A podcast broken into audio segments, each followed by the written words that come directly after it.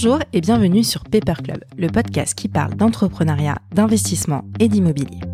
À chaque épisode, vous découvrirez avec moi des entrepreneurs et des experts qui viennent nous parler de leur parcours, de leur point de vue et surtout partager avec nous leurs meilleurs conseils. Je suis Émilie Cohen, directrice marketing chez Club Funding, plateforme d'investissement. Et je reçois à chaque épisode des entrepreneurs qui nous inspirent et qui, je suis sûre, vous inspireront aussi. Retrouvez à la fin de l'épisode l'opportunité d'investissement de la semaine sélectionnée par nos équipes.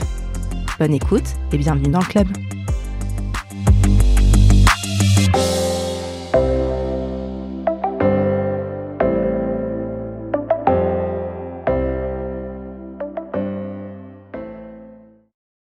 Bonjour à tous, bienvenue sur Paper Club. Aujourd'hui, je reçois Julien Vergès, directeur général délégué du groupe MVA, Société d'investissement immobilier. Salut Julien. Bonjour Émilie. Je suis ravie de te recevoir pour ce nouveau euh, numéro de Paper Club. Aujourd'hui, on va bien entendu parler de ton parcours, euh, on va également parler de MVA, mais pas que, parce que je sais que tu as une euh, notre casquette. Tu es également président d'une association qui s'appelle le SINAR. Syndicat national de la rénovation, oui. Ouais, et qui euh, aujourd'hui regroupe euh, une centaine de membres euh, d'opérateurs immobiliers. C'est bien ça? C'est ça. C'est maintenant une branche de l'UNIS, le deuxième syndicat immobilier français. Donc c'est un engagement syndical en parallèle à mon activité professionnelle. Eh ben écoute, super. On a tu m'as raconté plein d'anecdotes que toi-même on t'a raconté euh, euh, euh, dans ce cadre du CINAR et moi ces anecdotes elles m'ont beaucoup amusé et je me dis que ça serait hyper sympa que tu les racontes aussi à nos auditeurs. Donc on va passer un petit peu de temps sur toutes ces histoires. Et alors pour ceux qui nous écoutent croyez-moi ça en vaut la peine parce qu'il y a des histoires extrêmement intéressantes et puis parfois même incroyables. Mais avant tout euh, je vais te demander de te présenter, de me parler un petit peu de ta jeunesse, euh, de ton parcours académique et euh, peut-être de tes premières, je sais que tu as eu des premières expériences professionnelles avant de, de rentrer chez MVA. Est-ce que tu peux me raconter tout ça? Avec plaisir, merci déjà de, m'avoir proposé. Euh, donc je m'appelle Julien Vergès, euh, j'ai 36 euh, ans. Euh, ma base, ça serait l'amour avec ma femme que je connais depuis que j'ai 17 ans. on est en, mariés depuis depuis trois ans. C'est la famille avec mon fils, mes parents, ma belle famille, on va dire tout le lien familial très soudé qu'on a, et puis l'amitié avec un petite poignée d'amis qui datent, euh, on va dire, de l'adolescence. Euh, et puis il y a toujours un peu de place pour des pour des nouvelles rencontres euh, amicales. Euh, ça c'est vraiment euh, l'essentiel. Euh, ensuite, moi j'ai eu une enfance parisienne et plutôt bourgeoise. J'étais, je suis fils unique. mes parents étaient deux gros bosseurs. Ma mère est réunionnaise, avocate, et mon père était un petit peu touche à tout. Et il est devenu investisseur immobilier. On disait marchand de biens au milieu des années 90. Mhm. Moi, j'ai grandi euh, donc à Paris. J'étais à l'école, au primaire, euh, puis au collège et au lycée dans euh, dans le Marais. J'ai passé mon bac en 2002. Mhm. Je suis entré à l'université à Paris Dauphine. À l'époque, ça s'appelait encore un DUG. C'était des diplômes en deux ans de, de, de mathématiques appliquées et sciences sociales. À l'issue de ces deux ans, j'ai intégré une école de commerce, l'EDEC, à Nice, qui était la seule école un peu spécialisée en, en finance, euh, avec un cursus euh, international, avec un ou deux échanges et, euh, et surtout une, une, grosse polarisation donc sur, sur la finance qui était début des années 2000, on va dire un peu le truc du moment mm-hmm. quand mm-hmm. on quand on est quand on était en école de commerce il y avait une grosse appétence pour les, les banques d'affaires, la financiarisation. C'était le début de la financiarisation, on va dire, de, de, de l'économie à outrance. Donc, dans cette école de commerce, très bonne expérience, deux ans à Nice, des potes de vie, on apprend à travailler en groupe, euh, on, euh, on s'organise, c'est un peu l'école de la débrouille, et puis vient, euh, vient l'année de césure, où ça doit être en 2007, où euh, bon bah je suis un petit peu la tendance générale qui est de postuler en banque d'affaires, beaucoup dans les banques euh, anglo-saxonnes, américaines. Euh, donc bon, il y avait les JP Morgan, Merrill Lynch, Barclays, Deutsche Bank, et donc on est la moitié, les deux tiers de la promo à envoyer nos CV pour faire des gradués de programme, des summer internships. Mm-hmm. moi, j'ai un peu par hasard, je me retrouve pris chez RBS, Royal Bank of Scotland, à Londres. voilà, à Londres que je connaissais pas pour pour un été. Mm-hmm. bon, Royal Bank Scotland. Moi, j'adore le golf et euh, j'aimais bien le whisky, donc euh, je me suis dit pourquoi pas.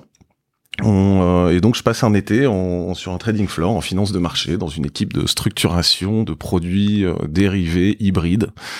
Euh, un nom un peu barbare. Et effectivement, je passe deux mois avec euh, des horaires un peu insensés, très matinaux, alors à vivre la, le speed, l'énergie de, de, de des, trading floors quoi, qui font la taille d'un terrain de foot. Euh, moi, je bosse devant cinq écrans qui sont penchés sur moi. C'est vrai que je comprends pas grand-chose à toutes ces toutes ces dérivés, tous ces maths, alors que pourtant j'avais étudié ça. J'ai toujours mon bouquin de, de, de finance sur les genoux pour essayer de comprendre les, les modélisations, les, les options, etc. Et donc bon, au bout de deux mois, je me dis que c'est pas tout à fait euh, la finance de marché ou en tout cas c'est pas forcément mon truc. Euh, et euh, je me retrouve chez RBS à Paris, euh, qui a un bureau et j'entre en dans leur équipe. Je visais ce qu'on appelait le leverage finance à l'époque, une sorte de private equity, et, et finalement je retrouve dans les équipes de real estate finance. D'accord. Et donc on fait en origine de la dette, euh, un peu d'equity, mais surtout de la dette pour des gros fonds euh, internationaux qui font des opérations immobilières en France. Alors c'est plutôt euh, des fonds euh, agressifs. Et en gros, c'est cette année me, me, me permet d'apprendre, on va dire, me permet d'apprendre les euh, les montages financiers euh, je découvre l'endettement on prête euh, avec des, des, des, montages un peu complexes de, de dettes bah, senior mais junior mezzanine de quasi fonds propres d'equity on arrive à des leverages de, de, de, de 110% on arrive même à financer ou à capitaliser les intérêts d'une opération. Et cette première expérience, je me dis, bah en fait, il y a des gens qui font des opérations relativement importantes d'envergure, mmh. de dizaines de millions d'euros, avec très peu de sous qui vient de chez eux à la base. Quoi. Mm. leur, leur, jeu, c'est plutôt de trouver des sous une fois qu'on a le produit pour euh, pour avancer. Euh, donc je fais je fais une année là-bas qui est euh, très formatrice. C'est l'école de la rigueur, c'est des capacités de travail, c'est bah, une pression hiérarchique, des gros horaires, des gros montants, des gros enjeux.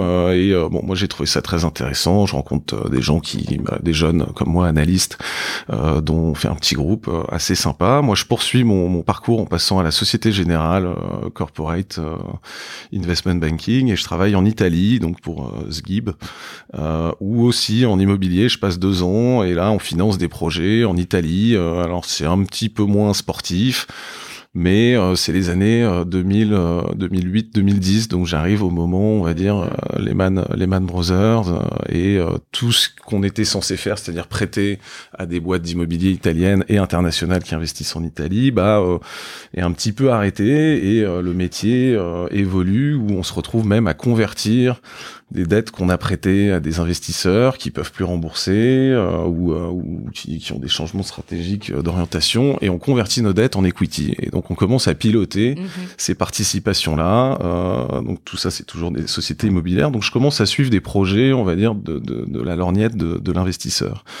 Et puis on voit quelques projets un peu exotiques. Il y a on finance des galeries commerçantes on finance des, des, des, des, des retail parks des centres bon qui, qui pour moi sont un petit peu en dehors de, de l'immobilier que j'avais connu, qui était vraiment le résidentiel et le bureau avec euh, le commerce à part. Donc je découvre, on va dire, la diversification euh, immobilière avec des histoires marrantes. On, on étudiait, on n'a jamais financé, mais on étudiait par exemple euh, le financement d'une galerie commerçante euh, en Italie.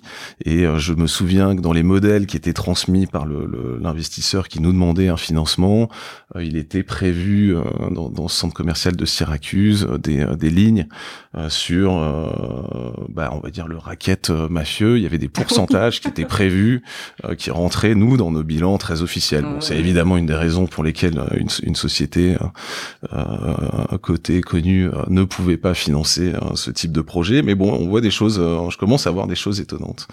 Donc à l'issue de ces deux ans en Italie, je fais une petite pause et un long voyage initiatique avec mon père. On part de, de France jusqu'au Tadjikistan en voiture pendant deux trois mois. Ça me change un peu les idées. Et puis je reviens en France en me demandant dans quoi on va dans quoi je vais évoluer et euh, j'entre chez euh, Gessina euh, essentiellement dans sa filière qui s'appelait Gessimed qui s'occupait de l'immobilier de santé l'immobilier médical. Euh, mon rôle j'intégrais une équipe d'investissement pour acheter cliniques hôpitaux maisons de retraite acheter faire construire. Et moi j'arrive au moment où ils sont en train d'acheter un très gros portefeuille de d'EHPAD de, de maisons de retraite médicalisées de je crois que c'était 150 EHPAD en France Et donc, à nouveau, un immobilier un petit peu particulier, de mhm. diversification euh, à haut rendement, euh, mais avec des, des, actifs très spécifiques qui doivent être adaptés à, un usage euh, spécial. Donc, je passe deux ans là-bas. Pareil, on apprend beaucoup de choses. finalement, Gessimed est vendu est vendu en 2016. Moi, je pars un petit peu avant, un peu, bah, on va dire un peu épuisé par euh, aussi euh, ouais, tout le parcours que tu as fait euh, jusqu'à présent. Bah je dirais plutôt moi j'avais j'ai beaucoup aimé ce corporatisme assez ambitieux. Je me voyais bien évoluer là-dedans mais de temps en temps bon il y a quelques déceptions dans les luttes internes, la hiérarchie de mhm. ce genre de grosses boîtes. J'avais connu un, un, univers assez anglo-saxon où euh, m'avait beaucoup excité une forme de méritocratie. Bon, j'ai vu en France qu'il y avait peut-être un peu plus de mérite à l'ancienneté. Euh, voilà, on récompensait souvent plus l'ancienneté que euh, la jeunesse euh, méritante. En tout mhm. cas, ça a été parfois mon expérience. Mhm.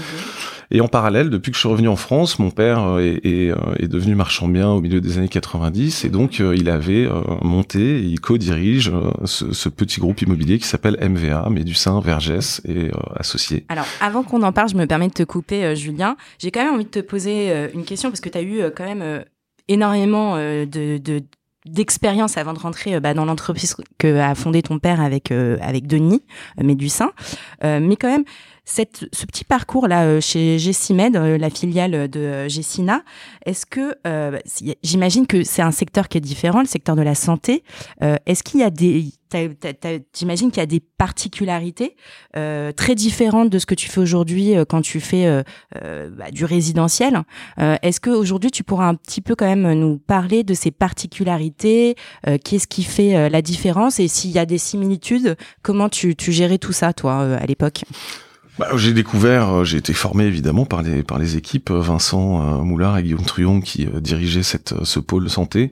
Euh, effectivement, c'est ce qu'on appelle de l'immobilier de diversification. On raisonne pas forcément sur exactement les mêmes paramètres mhm. euh, qui, pour nous, on va dire résidentiels, vont être les comparables de prix, euh, éventuellement un petit peu de rendement, mais bon voilà, on est sur quelque chose d'assez simple. Là, en finance des immeubles, des cliniques où on les fait construire encore plus complexes, euh, qui doivent être adaptés à un locataire qui lui est l'exploitant de santé.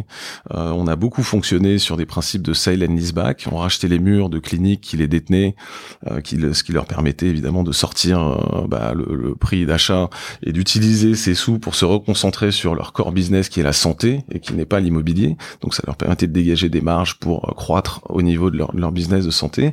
Et donc il faut bien comprendre leur activité typiquement, moi, quand j'y étais, euh, il y a, euh, on, construisait des cliniques. Euh, il y avait une tendance à l'époque qui existe toujours aujourd'hui. On passait à l'ambulatoire, c'est-à-dire au lieu de se faire opérer, de rester trois jours à l'hôpital dans une chambre et puis de ressortir, il y avait beaucoup d'opérations qui commençaient à devenir des opérations où on essaye de rentrer le matin et on fait sortir les gens mhm. le soir et on libère des lits d'hôpitaux puisque chaque lit d'hôpital, bah, on passe une nuit. certes, le patient paye, mais finalement surtout la Sécu et, et c'est d'une certaine manière nous qui louons notre actif à cet exploitant euh, de santé qui peut être euh, Capio, Général de santé, souvent des cliniques euh, privées, des groupes euh, privés. Euh, à la fin, eux, bon, on va dire vendent à leurs patients des, des, des, prestations médicales qui sont quand même refacturées tout ou partie à la sécurité sociale. Donc on suivait aussi bien les débats parlementaires pour savoir quelles allaient être les évolutions des tarifications, type à l'époque il y avait la T2A où on rationalisait le coût des des actes pour essayer de comprendre dans cinq ans, dans dix ans, que sera la médecine, euh, quel type d'acte on fera et on favorisera, euh, à quel niveau ils seront remboursés. Et donc nous, quel quel produit on construit ou on adapte à notre exploitant. Euh, typiquement, sur ces gros hôpitaux en construction, il y avait une, une évolution du nombre de blocs opératoires par mhm. rapport au, nombre de lits d'hôpitaux. Euh, il fallait plus de blocs parce qu'il y a plus d'opérations qui durent moins longtemps.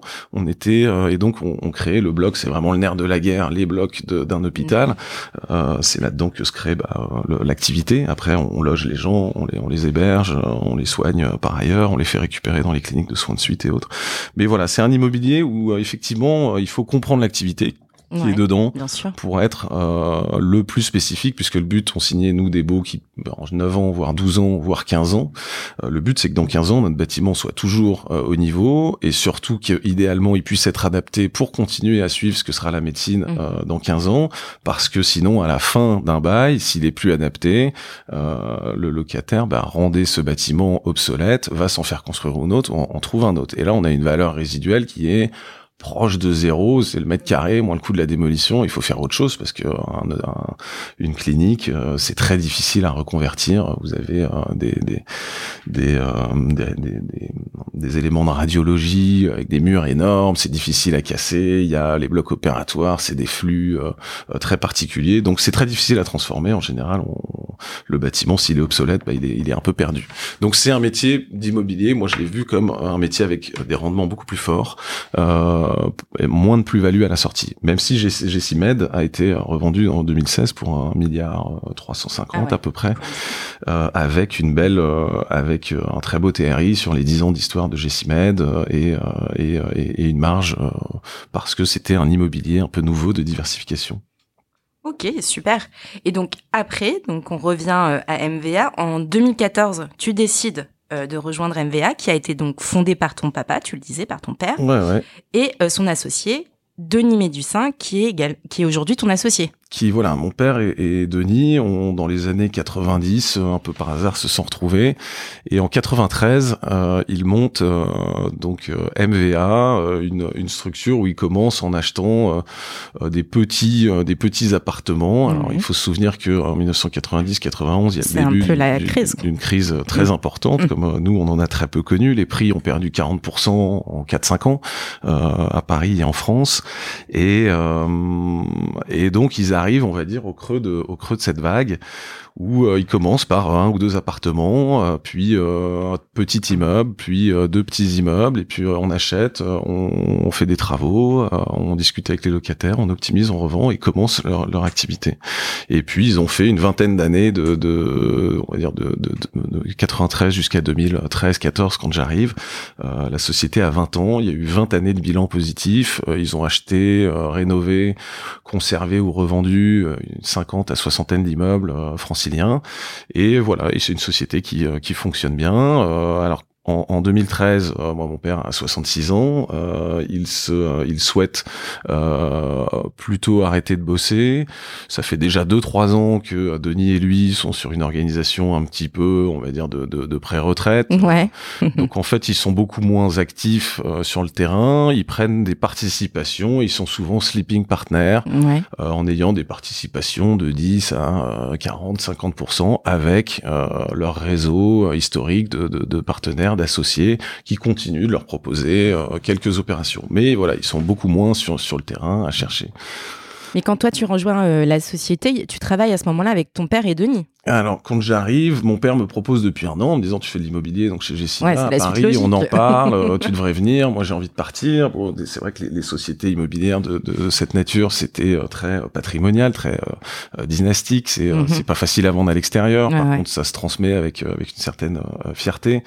Et donc, euh, aussi bien par par défi, par challenge, un peu par facilité aussi. je- je- mon, mon père, à un moment, me propose de de reprendre ses parts qui correspondent à 50% de la boîte. Mhm. Et il reste avec moi trois mois. Il me présente euh, ses, euh, ses, ses amis, ses partenaires, les gens avec qui il Ouais. bosse. Je découvre pendant ces trois mois euh, une facette de mon père euh, Que euh, que je connais pas. pas. Bah, mon père au boulot, euh, ses forces, ses faiblesses. il sait compter, mais il est vraiment très très mauvais en finance. Par contre, c'est le meilleur commercial qui existe et il emballe aussi bien le Ouais. propriétaire d'immeuble que que le banquier, que le locataire, que que le client. Donc voilà, je découvre, je découvre père. du boulot euh, à la maison ou il était très discret sur ça?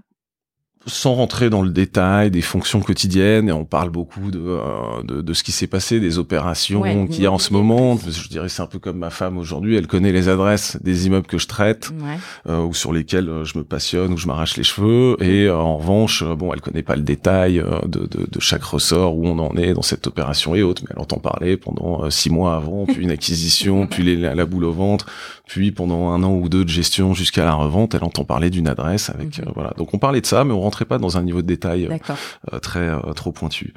Euh, donc voilà, mon père reste trois mois et puis finalement, bah, mon associé euh, devient euh, Denis Médussin, donc qui lui a à l'époque 62, 63 ans. Mais il y a une génération finalement qui vous sépare entre toi et Denis. Il a l'âge de mon père et finalement lui souhaite continuer à bosser. il se remet, il se remet clairement en selle, assez boosté par on va dire du 109 et mon arrivée.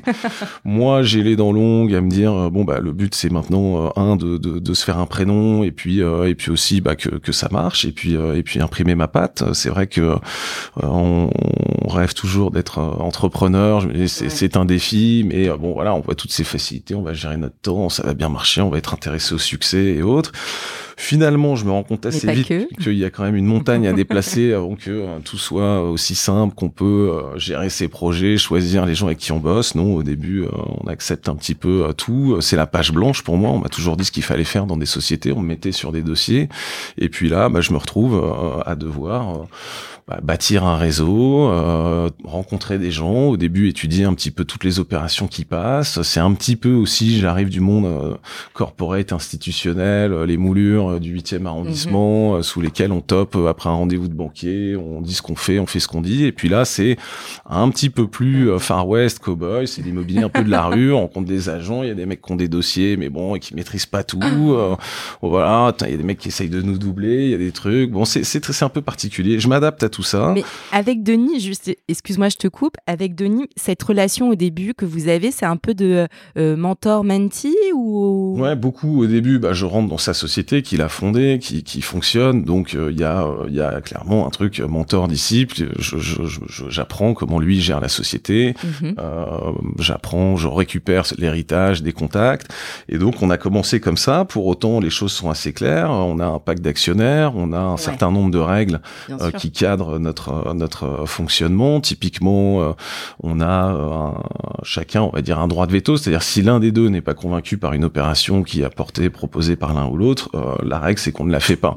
On ne se force pas la main ou autre. Par contre, on s'en parle, on dialogue, on essaye de s'inspirer, on est tous les deux ouverts. Donc c'est dialogue, communication. Je crois que l'essentiel dans une dans une association, c'est évidemment honnêteté, loyauté, transparence. Dans l'immobilier, bon, c'est des métiers un peu particuliers. Il y a parfois des grosses sommes en jeu. On entend, on a entendu, hein, nous-mêmes parmi des gens avec qui on bosse assez proches, des, euh, des ruptures d'associés euh, qui sont des amis de, de 10-15 ans, des frères qui euh, vont se traîner au pénal par parce que l'un a piqué dans, sur les comptes, etc. Donc nous, on a toujours eu la chance d'avoir une, une, une, bonne relation. C'est un couple, hein, on est un couple au travail, donc il y a des moments où ça tangue un peu. On n'a pas les mêmes âges, donc profil de risque, pas toujours les mêmes horizons d'investissement, mais bon, on a toujours réussi à trouver un terrain d'entente et, et je dirais que bon, donc ça fait en sept ans maintenant. Euh, euh, depuis que je suis arrivé, on a dû euh, acquérir, alors seul ou en participation avec d'autres d'autres associés avec qui on continue à travailler. Ouais, on, va en parler de de ces associations un petit peu. Ouais, nous, euh, le, groupe a dû euh, acquérir à peu près 25 immeubles pour un montant euh, d'achat de, de, de un, peu plus entre 110 et 115 millions d'euros. on a on a été beaucoup préempté, notamment au début du, du, du, premier mandat de Madame Hidalgo. Il y a eu beaucoup de préemptions à Paris. On s'est fait préempter une quinzaine d'immeubles pour environ 65 millions d'euros de, de ah valeur signée, de promesses de vente. Mais bon, voilà, on a réussi à tirer notre épingle du jeu et euh, et en gros, on a doublé les capacités de financières de la boîte et, euh, euh, et, on espère continuer sur ce train-là. Donc, on a une association qui est à la fois la clé du bonheur de notre qualité de vie, c'est l'association. si moi je pars, je me suis marié il y a trois ans, on est parti deux mois avec ma femme, mon téléphone n'a jamais sonné, mon associé il est plus compétent que moi, il est honnête, je, je, suis détendu et quand lui part en vacances, c'est pareil. donc ça, c'est très important. Je pourrais être seul dans, dans, dans ma boîte, mais j'aurais deux fois plus de stress, deux fois plus d'emmerde.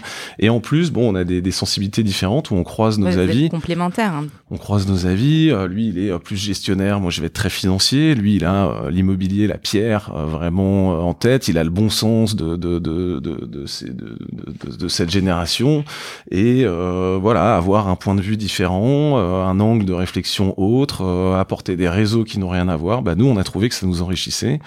Et pour rebondir avec ce que tu disais, c'est un petit peu pour ça que bah, même après mon arrivée, on a continué à faire des opérations avec d'autres groupes immobiliers. On a chacun nos groupes, mais ponctuellement, opération par opération, on peut s'en proposer ou parce que bah, on s'est peut-être retrouvé sur les sur les mêmes immeubles, on a découvert parce que moi j'ai récupéré des relations historiques avec des gens qui nous avaient amené des opérations mhm. et donc ça se, on trouvait ça assez normal de de remercier en disant quand nous on en a une, évidemment on vous invite aussi à votre tour.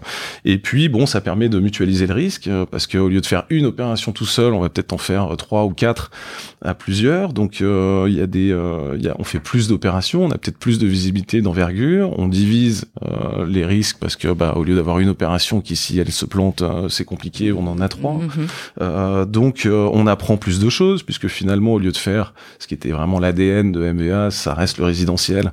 Euh, mais on a fait euh, des opérations de bureau, des opérations de commerce. Euh, on n'a pas regardé de choses très exotiques. Je parlais de la santé ou bon, il y a aussi des locaux d'activité, entrepôts. Nous, on, est resté assez parisien, francilien et, et sur des classes d'actifs, on va dire traditionnelles.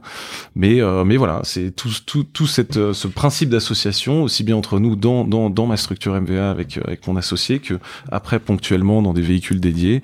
Euh, nous, on y a trouvé euh, le plaisir d'échanger et puis finalement, euh, voilà, une multiplication de, de, de notre réseau, des échanges. Tu me dis que tu fais beaucoup de résidentiel, euh, un petit peu de commerce, un petit peu de bureau aujourd'hui. Euh, je parlais la dernière fois avec euh, avec Michael Svetch du groupe Archange qui lui me disait que son dada c'était un peu les biens d'exception, les belles adresses. Est-ce que toi t'as bah c'est quoi ton dada à toi avec MVA Est-ce vous y a une particularité dans tout ce que vous enfin toutes les acquisitions que vous faites? Est-ce qu'il y a un fil conducteur? Alors la base, c'est une fois de plus effectivement euh, résidentiel. Euh, ensuite, je dirais pas qu'il y a un fil conducteur parce que nous, on est euh, un groupe dynamique mais assez opportuniste, donc on va un petit peu là où on, on, flaire quelque chose qui nous inspire, un mhm. dossier, un quartier, une situation particulière sur laquelle on, sent qu'on peut on peut avoir un impact de valorisation. donc, on n'a pas forcément la volonté de faire ou que du corps ou que du euh, on dirait value added aujourd'hui ou que du rendement de, de, de, dans tel type de région ou dans tel type de banlieue et autres. Donc on fait aussi bien, euh, on a on a on a acquis, euh, rénové, et on est en train de finir la découpe d'un immeuble qui est boulevard de la Madeleine quasiment sur la place. Mhm. Que l'année dernière on a revendu un hôtel particulier néo-gothique dans le quartier de la rue Gay-Lussac, Luxembourg. voilà, qui a été vendu à un particulier avec un cachet incroyable. Mais je dirais que peut-être les opérations sur lesquelles on a été euh, financièrement le plus performant, c'est souvent les opérations qui sont dans des quartiers en cours de gentrification, mais où on arrive un peu au début.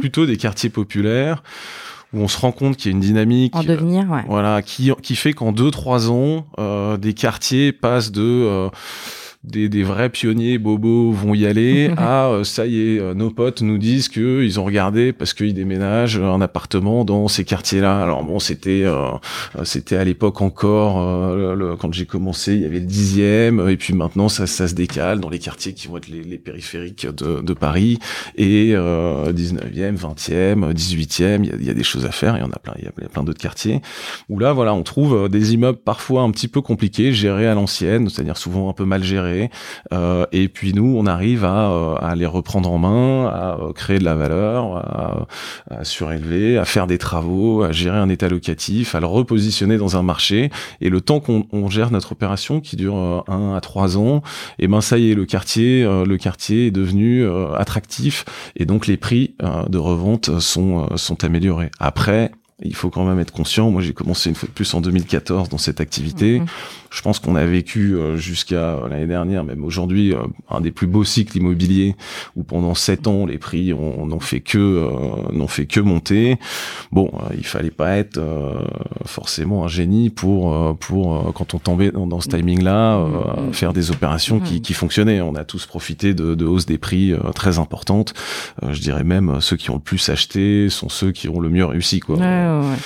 Avec des conditions bancaires assez exceptionnelles. Des conditions bancaires exceptionnelles. Aujourd'hui, bah, finalement, ce qui est compliqué à trouver, c'est des produits, mais de l'argent, on se rend compte que des tas de gens cherchent à investir dans l'immobilier, des tas de gens cherchent à placer leurs sous, les sous sont pas beaucoup rémunérés. Or, dans l'immobilier, on a, on a quand même des possibilités entre ce levier et les volumes engagés de effectivement faire des culbutes qui peuvent être, qui peuvent être intéressantes. Et alors, parmi toutes tes acquisitions, ce qu'il y en a eu euh, depuis que tu as rejoint euh, MVA euh, beaucoup, est-ce qu'il y en a une qui t'a profondément marqué? Bah, l'histoire, je vous parlais de cet immeuble de la Madeleine, qui effectivement finalement est, est, notre immeuble, un des immeubles les plus chics euh, qu'on ait pu faire.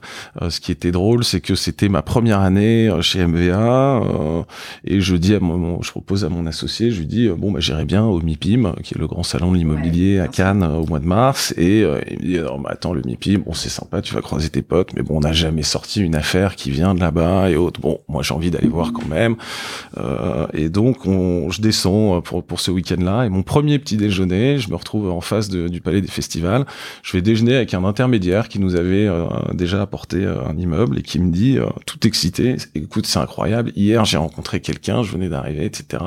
Il me parle d'un immeuble qui me proposerait de commercialiser.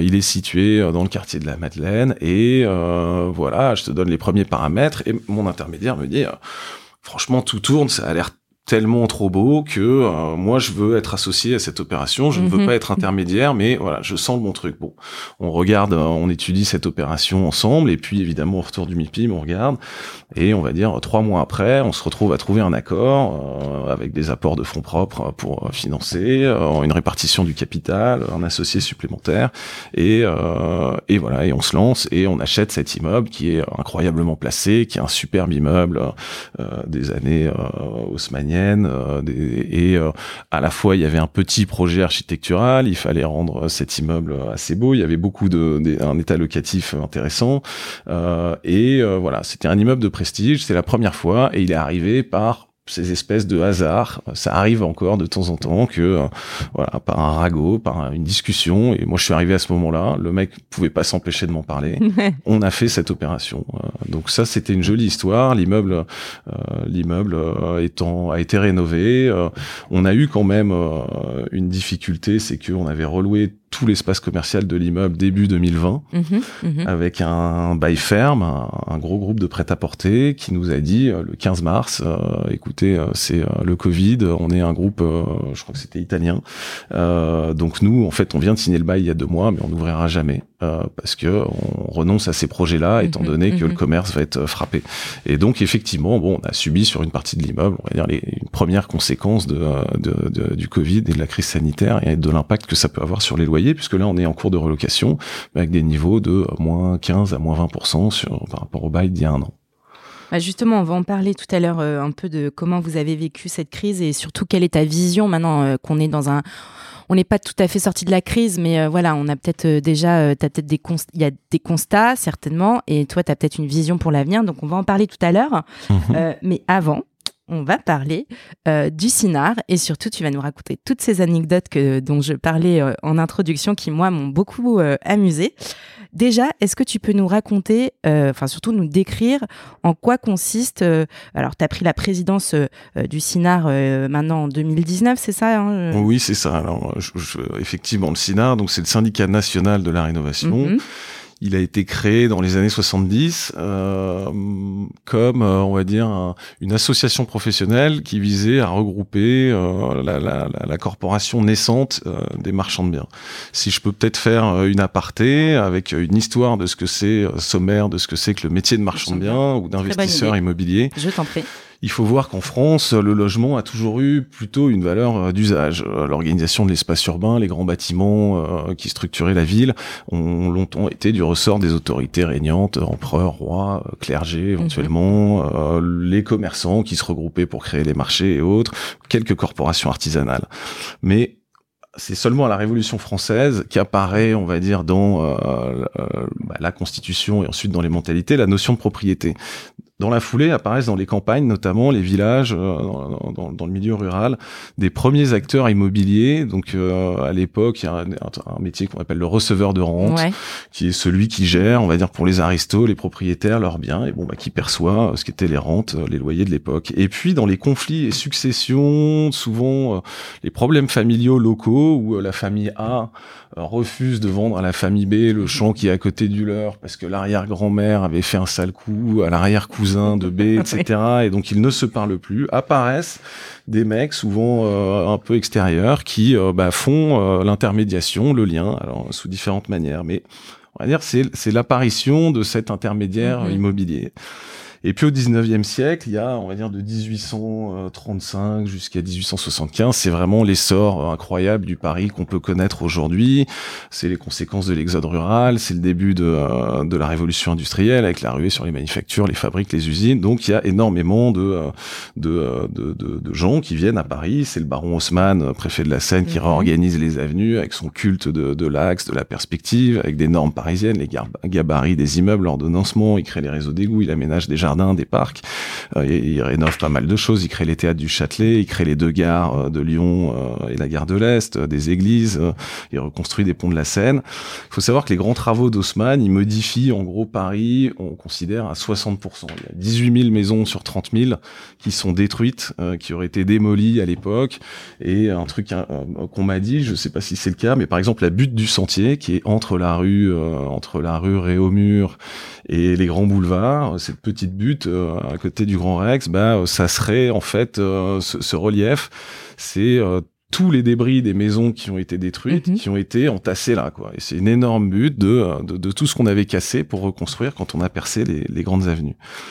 Et puis en 1860, donc euh, Paris récupère 11 communes, euh, Auteuil, Passy, Belleville, qui mhm. sont des communes à part et qui réintègrent le giron parisien.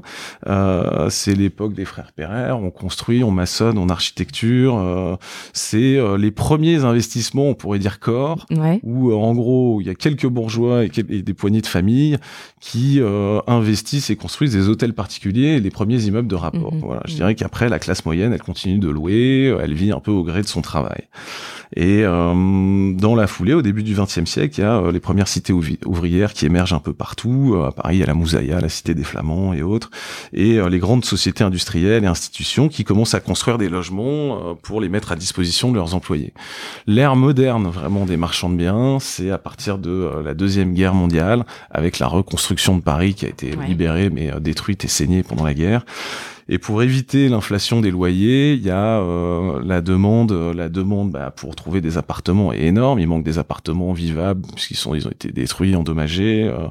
et donc en, en, en, septembre 48 est promulguée euh, une, la loi qu'on appelle la loi de 48, qui en fait portera un peu sur les fonds baptismaux la, la, la profession de marchand de biens. Cette loi, elle vise au maintien dans les lieux de l'occupant d'un logement pour éviter sa mise à la porte et des augmentations de loyers. Et donc, en pratique, la loi, elle gèle sur le parc locatif ancien l'évolution des loyers qui sont fixés en fonction de critères de confort, d'habitabilité, le nombre de salles de bain, de fenêtres, euh, la présence d'un ascenseur ou pas, le nombre de pièces. Voilà. Et le loyer est fixé par décret. Euh, dans les années 50, c'est d'abord l'ère des promoteurs. On reconstruit la France. Donc là, c'est, je sais pas, en 52, c'est le moment où Francis Bouygues se lance. Euh, il y a, bon, toujours un problème de logement. 54, c'est l'abbé Pierre euh, qui fait son premier appel euh, pour le mhm. mal logement. Mhm. Mhm. Construire, ça prend du temps. Euh, et, et donc, bon, il y a, y a cette pression toujours sur le parc. Et les, un des effets de la loi de 48, c'est que d'ici aux années 60, avec le boom des 30 glorieuses, les loyers dans le parc locatif ancien, donc euh, figé par la loi de 48, euh, sont extrêmement sous-évalués par rapport aux loyers euh, normaux euh, du marché et, et je dirais même par rapport à l'inflation. et on se retrouve avec des situations très particulières où dans les années 60, il y a des immeubles de famille qui sont encore détenus par des familles qui sont entièrement loués et qui rapportent moins en loyer que ce qu'il ne coûte en charge, rémunération de la gardienne, euh, eau, euh, électricité naissante. Et donc le jour où il faut faire des travaux, donc on a un parc qui devient de moins en moins entretenu puisque les familles ont plus de sous pour entretenir entretenir le parc. Et le jour où il faut faire quelque chose, un gros ravalement tous les 20 ans, peut-être installer un ascenseur, s'ils n'ont pas la trésorerie, ils se décident à vendre arrive là une caste euh, de, de, de, gens qui repèrent ce, ce biais-là, souvent par les notaires qui sont vraiment au cœur du système. Et donc c'est le début du métier moderne d'investisseur immobilier et de marchand de biens, c'est cette vague de vente euh, d'immeubles parisiens euh, insalubres, à rénover, à des rendements négatifs. Euh, et les, investisseurs de l'époque euh, bah, tombent là-dedans avec les trois biais classiques pour de, de, notre métier, qui était déjà le cas. Le but, c'est de créer des mètres carrés en surélevant, en épaississant des bâtiments, euh, en construisant des bâtiments supplémentaires dans des cours arrière qui étaient utilisés, par exemple, pour les clapiers à lapin euh, ou, euh, ou, la petite vie de l'époque, les anciennes écuries, les emplacements de stationnement. c'est évidemment de faire des travaux de rénovation importants, monter en gamme, ravalement, création de, de cloisonnement d'appartements, etc. Et puis, le troisième travail et le plus important, le gros biais de création de valeur, c'est, on va dire, les évictions, c'est-à-dire faire en sorte, c'était encore plus le cas à l'époque qu'aujourd'hui, mhm. un mètre carré libre vaut plus cher qu'un mètre carré euh, occupé. Et donc, bon, bah, cette personne euh, locataire, il faut essayer de trouver un accord avec pour libérer euh, son appartement et ensuite pouvoir le vendre, parce qu'il y a un mhm. loyer très faible, mais il y a un prix au mètre carré une fois libre qui est intéressant. Et en 58, le législateur offre les premières possibilités juridiques de sortir de la loi de 48. Et donc là, bon, je, je, je y a, y a, y a euh, des tas d'histoires de, euh, de, de, négociations avec des occupants, avec des familles, euh, des gens qui allaient essayer de trouver par des détectives des filatures, qui vont essayer de retrouver des informations sur les occupants pour ouvrir des discussions indemnitaires ou des procédures contentieuses pour essayer de libérer les appartements. Apparaît euh, des gens qui qu'on appelle les relogeurs, mhm.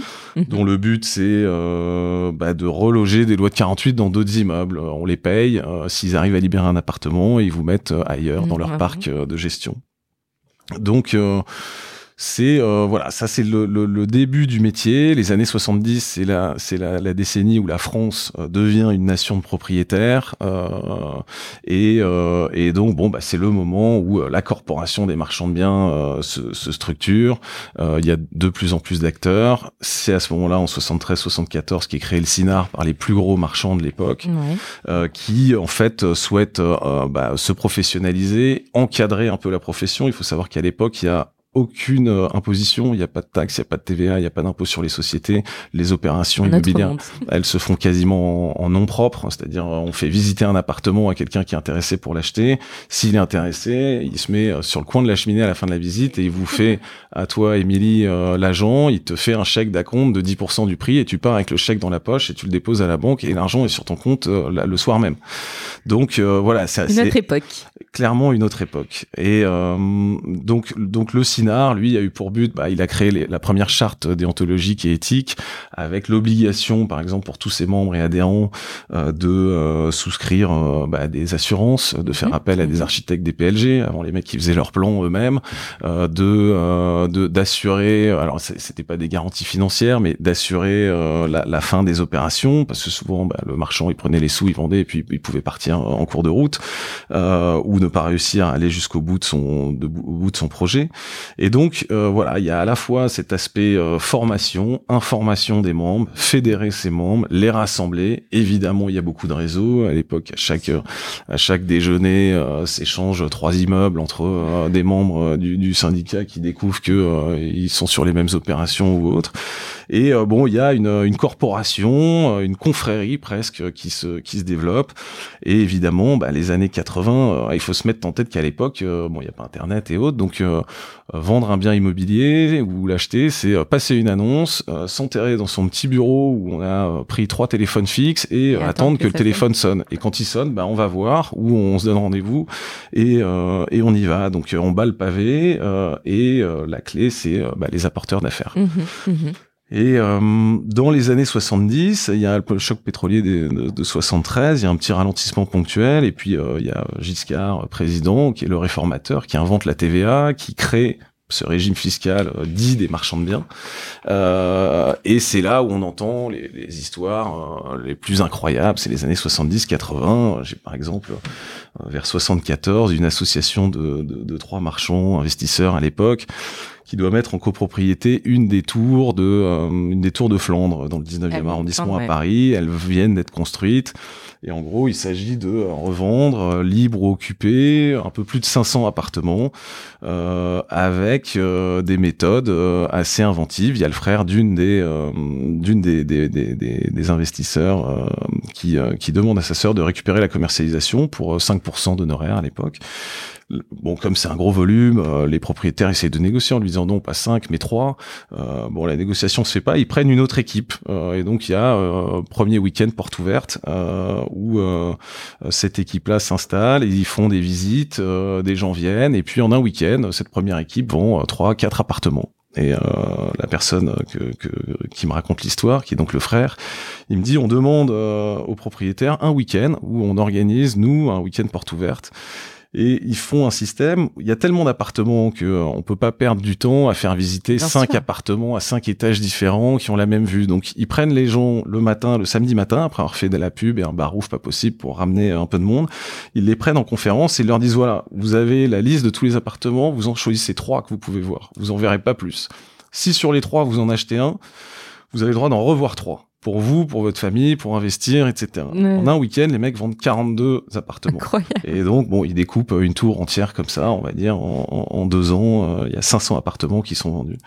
Donc voilà, à l'époque, il faut être, euh, bah, le marketing, ça compte, la manière de découper. il y a des mecs qui, euh, des, des, des, marchands qui tous les immeubles, tous les appartements qu'ils achètent, ils vont avoir la même clé pour éviter de, quand ils font visiter, s'embêter avec euh, des trousseaux de clés où on sait plus euh, lequel est lequel. Donc chacun, euh, chacun s'organise. Il y a, bah, c'est l'époque où l'information est clé, je disais. Donc c'est un métier qui reste très discret. On, on, essaye de, on est assez secret. On, veut pas être doublé. on peut acheter. On, on, me dit qu'à l'époque, des marchands achetaient des immeubles sans marge pour ne pas perdre l'intermédiaire qui amenait l'immeuble. Parce que si nous on l'achète pas aujourd'hui, l'intermédiaire va avoir un concurrent qui peut-être lui va l'acheter, l'immeuble suivant, bah, s'il va peut-être l'amener au concurrent et qu'il a fait la dernière affaire. Donc on est obligé pour garder sa filière.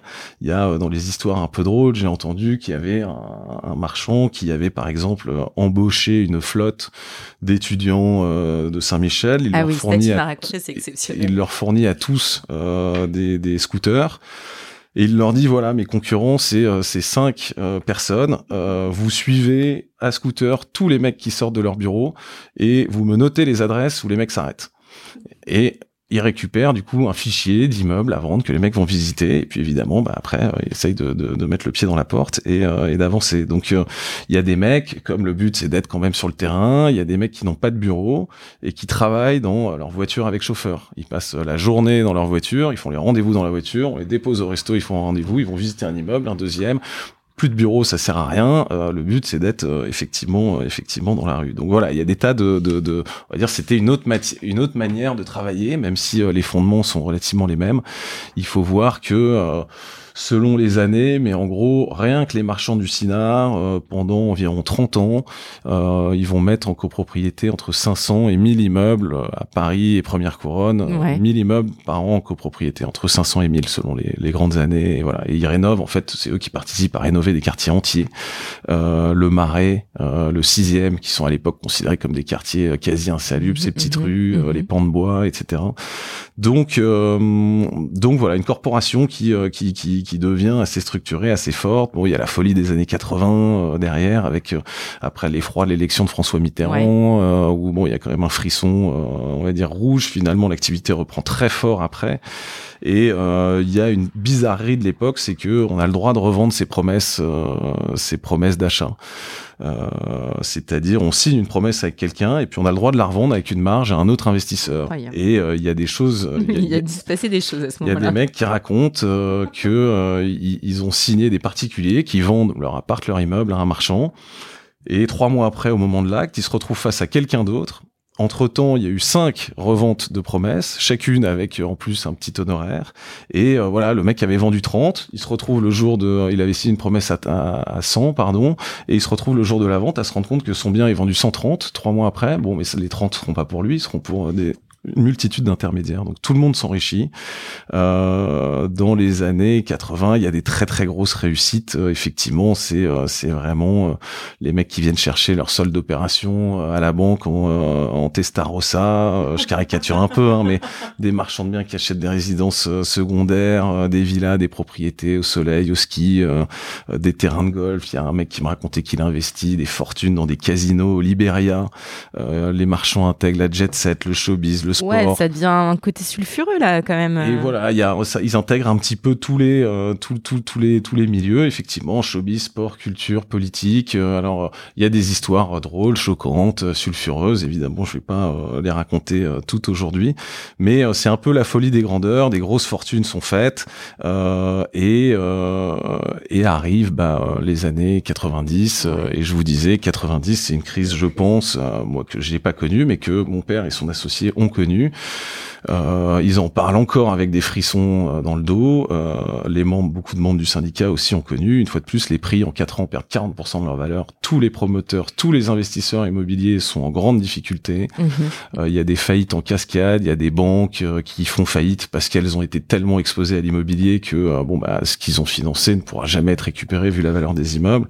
Quand mon père commence, vous avez raconté aussi à Créteil on leur propose un immeuble entier où on leur dit écoutez on est euh, une banque qui a dû récupérer cet immeuble qui, qui sera jamais remboursé par par par, par son, son, son investisseur euh, on vous donne cet immeuble on vous donne un million de francs L'immeuble, il coûte 2 millions de francs par an. Nous, on veut juste le sortir de notre bilan. On n'en veut plus. Et euh, ils essayent de trouver des gens qui veulent prendre l'immeuble avec ses charges, ses travaux à faire. Ils donnent une petite ligne de trésor pour commencer. Et les gens ont dit non quoi. Non, on veut pas, on a trop peur, on sait pas jusqu'où la baisse peut descendre. Donc ça, ça a été euh, voilà une, une, période où effectivement euh, euh, ça a beaucoup turbulé et et les prix ne repartent à la hausse que en 97. beaucoup de marchands qui avaient perdu, voire tout perdu. Il y a bah, ceux qui se mettent à travailler pour les banques qui les avaient financés. Il y a ceux qui perdent tout. Il y a ceux qui certains qui paraît-il se barrent à l'étranger. Il y en a qui ont réussi à s'en sortir en mettant tout, par exemple au nom de leur femme mais au moment des saisies, bah, euh, ils étaient plus, euh, ils étaient plus concernés. Euh, deux marchands m'ont raconté ça. Il y en a un qui est toujours avec sa femme aujourd'hui, et puis il y en a, il y a l'autre dont, la femme s'est barrée entre temps avec avec l'essentiel de, de, de l'immobilier. et donc, donc voilà, en 97, bon, cette crise, elle a saigné énormément le marché. il y avait beaucoup de, de petits joueurs, sûrement des filous aussi, des mecs qui se sont fait vraiment massacrer par cette baisse des prix. Et donc, bon, on repart sur un marché relativement assaini, beaucoup moins d'acteurs. 97, les prix repartent. Et là, en 10 ans, les prix sont multipliés par deux et demi ou trois. C'est le tout début de euh, la mondialisation avec les fameux fonds vautours américains qui viennent découper les immeubles du boulevard Pereire euh, et autres. Et donc, bon, c'est à nouveau un boom de l'immobilier. Euh, il y a quand même une professionnalisation du métier où le, le marchand devient vraiment le chef d'orchestre. c'est un touche-à-tout généraliste qui est entouré de conseils hyper spécialistes, mhm, de plus en mhm. plus. Voilà, il faut euh, des mecs qui font euh, du, du, technique euh, pour reconstruire, épaissir un immeuble, des conseillers juridiques qui deviennent de plus en plus pointus, des conseillers fiscaux qui viennent de plus en plus pointus. Moi, je disais, j'ai commencé au milieu des années 2000, on commence à avoir des montages financiers qui sont bon assez assez sophistiqués. Et, et ensuite, bah, les années 2010 que qu'on a vécu, euh, effectivement, ça c'était la financiarisation de, de, de, de l'immobilier, la pierre papier, les levées de fonds, euh, beaucoup bah, de plus en plus jouer avec l'argent des mhm. autres. Mhm. Euh, et, et voilà, et on va voir ce que ça donne effectivement maintenant dans le, dans, dans le contexte. Alors c'était une longue, une longue introduction. Non, mais c'était parfait. Moi, avec toutes ces anecdotes, j'ai un peu l'impression qu'on a envie de... On pourrait faire une série un peu, tu vois, à la 10%, mais version, au lieu d'agent de star, on ferait des, des, des marchands de biens, ça serait magnifique. Je crois qu'on peut aller en parler à Netflix. bah écoute, euh, tu fais bien de dire ça, mais c'est vrai que depuis euh, un an, on a fait commencer une ronde euh, d'interviews avec bah, un certain nombre d'anciens membres hein, du, du, du, du, syndicat qui, bon, racontent les histoires qui les ont amusés, enthousiasmés, fait rire ou, ou choqués à leur époque. J'essaye de mettre un petit peu sur sur papier tout ça pour, bah peut-être, on verra ce qu'il en sort. À l'origine, c'était c'était plutôt pour faire une histoire du, du, du Cinar. Et puis bon, c'est tellement fleuri, Bah de ouais. temps en temps divertissant. Alors quand on est dans ce milieu immobilier, bah, c'est vrai que ça fait souvent, euh, ça fait souvent sourire. Donc euh, on verra si euh, on arrive à en faire quelque chose ou si ça restera juste pour pour animer des des déjeuners. Eh ben, écoute, moi, je sais pas ce que tu vas en faire, mais moi, je serai euh, une première fan parce que toutes ces anecdotes me font beaucoup rire. On parle du secteur, même si c'est euh, un peu euh, euh, du secteur de, du contexte, pardon, excuse-moi. Voilà, effectivement, on, a eu cette crise de, sanitaire avec la Covid. Ça fait maintenant qu'on en, enfin, on enregistre là, ça va faire presque un an qu'on a été confiné pour la première fois.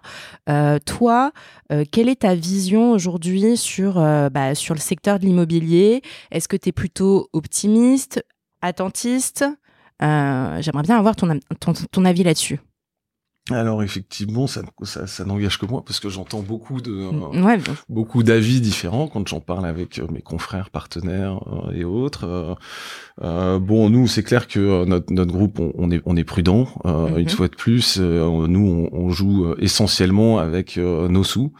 Euh, donc, une opération qui vraiment se casserait la gueule, euh, c'est euh, qui se passe très mal. Bah, en fait, elle annihile peut-être 5 à 10 opérations qui ont bien marché avant. Donc, euh, on veut, on préfère ne pas faire plutôt que mal faire. Mhm. Euh, pour autant, euh, c'est vrai que euh, bah, on observe quand même en ce moment que bon bah, les prix euh, s'érodent un petit peu, mais qu'il y a quand même toujours une appétence, notamment des institutionnels euh, pour pour l'immobilier. C'est vrai qu'il y a Résidentiel. de plus en plus résidentielle, dont on dit qu'elle va euh, redevenir la première classe d'actifs à Mhm. horizon euh, devant le bureau commerce à horizon 2000, euh, 2025-2030. C'est sûr qu'il y a des mutations en cours qui sont euh, ét- étonnantes. Euh, On parle évidemment beaucoup du télétravail, l'impact sur les bureaux, euh, du e-commerce et de ce que ça va générer. Euh, on parle euh, des gens qui partiraient des villes pour avoir de l'espace, de l'espace vert et qui Mm, mm. quittent euh, Paris et même maintenant les grandes agglos. Bon, est-ce que tout ça, ça va être euh, temporaire ou plus long? On parle de, de, de tendance de co-living euh, après le coworking. Ouais, Donc on est en veille, on regarde un petit peu tout ça, euh, ces, ces tendances-là.